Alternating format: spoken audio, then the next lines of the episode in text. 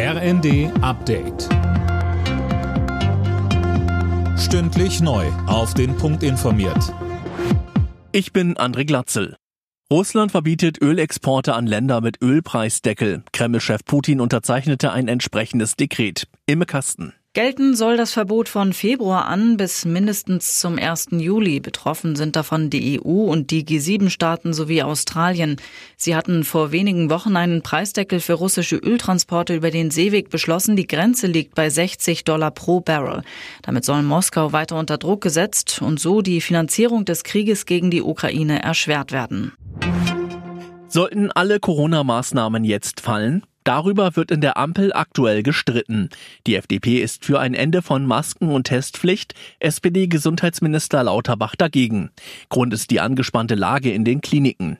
Auch der Intensivmediziner Uwe Janssens warnte im ZDF vor zu schnellen Lockerungen. Wir haben neun Millionen Atemwegserkrankte in deutschen Praxen und in Kliniken gehabt in der letzten Woche allein. Eine erhebliche Last für das Gesundheitswesen. Deshalb ist es jetzt gerade besonders wichtig, noch zu den Maßnahmen vor einer Virusinfektion zu stehen. Das heißt, weiterhin, wenn man eng beieinander ist, wenn man in öffentlichem Nahverkehr unterwegs ist, dann doch noch die Maske zu tragen.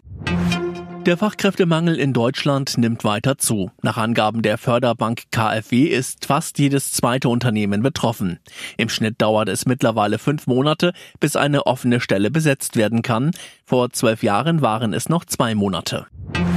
In Spanien fällt die Mehrwertsteuer auf Grundnahrungsmittel wie etwa Brot, Käse oder Obst für ein halbes Jahr weg. Die Regierung in Madrid reagiert damit auf die gestiegenen Preise. Die Mehrwertsteuer auf diese Nahrungsmittel beträgt in Spanien vier Prozent. Alle Nachrichten auf rnd.de